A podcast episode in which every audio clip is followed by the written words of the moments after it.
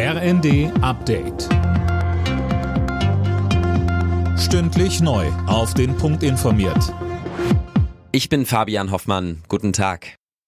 Der Klimawandel macht sich immer stärker bemerkbar. Erstmals lag die globale Erderwärmung über einen Zeitraum von zwölf Monaten dauerhaft über 1,5 Grad. Das hat der EU-Klimawandeldienst Copernicus mitgeteilt. Der Klimaforscher Mojib Latif sprach bei NTV von katastrophalen Folgen. Langfristig müssen wir einfach damit rechnen, dass die Meere immer wärmer werden und das betrifft natürlich eben auch unser Wetter, weil einfach mehr Energie im System ist. Dadurch gibt es heftigere Stürme, noch stärkere Niederschläge und all die Geschichten Geschichten, die wir in den letzten Jahrzehnten ja auch beobachtet haben. Mehr Unterstützung für die Ukraine und der Krieg im Nahen Osten. Um diese Themen geht's beim USA-Besuch von Bundeskanzler Olaf Scholz. Er ist auf dem Weg nach Washington. Dort will der Kanzler mit US-Präsident Biden und Mitgliedern des Kongresses sprechen. Die Republikaner im Kongress blockieren bereits seit längerem weitere Milliardenhilfen für Kiew.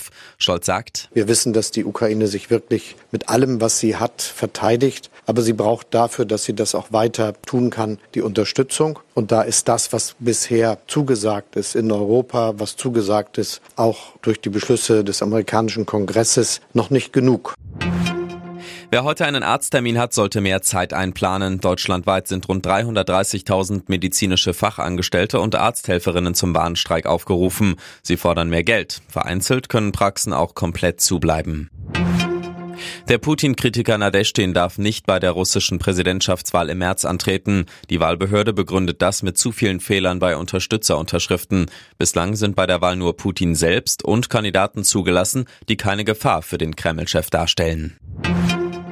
Für die Olympischen und Paralympischen Spiele in Paris haben sich die Organisatoren etwas ganz Besonderes einfallen lassen. In jeder der gut 5000 Medaillen steckt ein kleines Stück vom Eiffelturm. Die Plättchen waren mal bei Renovierungsarbeiten entfernt und in einem Lagerhaus verstaut worden.